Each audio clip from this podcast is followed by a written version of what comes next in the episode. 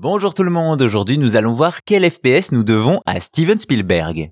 Grand réalisateur de cinéma, faut-il encore présenter Steven Spielberg? On le retrouve derrière des chefs-d'œuvre du 7e art comme E.T., Jurassic Park, Indiana Jones et tant d'autres. Ce qu'on ignore beaucoup plus, c'est sa passion pour les jeux vidéo, ce qui l'a poussé à en produire bien avant tout le monde à Hollywood.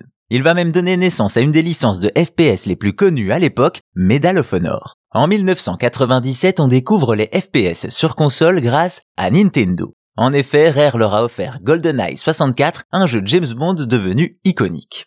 Au même moment, alors que le titre est très populaire, Steven Spielberg lui travaille sur un film Il faut sauver le soldat Ryan et n'a donc pas le temps de jouer. Ce qui n'est pas le cas de son fils, Max. Ainsi, un jour, Steven va découvrir son fils en train de jouer à ce titre et va tout de suite voir le potentiel immersif du jeu vidéo. On peut y faire du cinéma.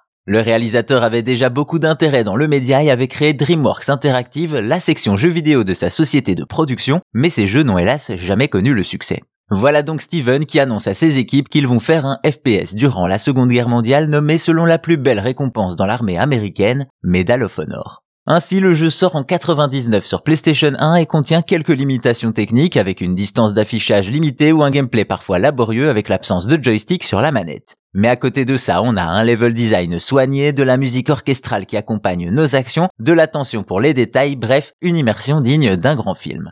Ainsi, Spielberg a réussi son pari, Medal of Honor se vend bien et jette les bases de la plupart des FPS qui le suivront. Hélas, malgré ce succès, DreamWorks Interactive n'a plus de fonds et la section doit être vendue à un certain Electronic Arts. Par la suite, les Medal of Honor gagneront en popularité, notamment grâce à l'épisode Débarquement allié de 2015 Inc. qui plus que jamais feront de ces jeux de véritables spectacles.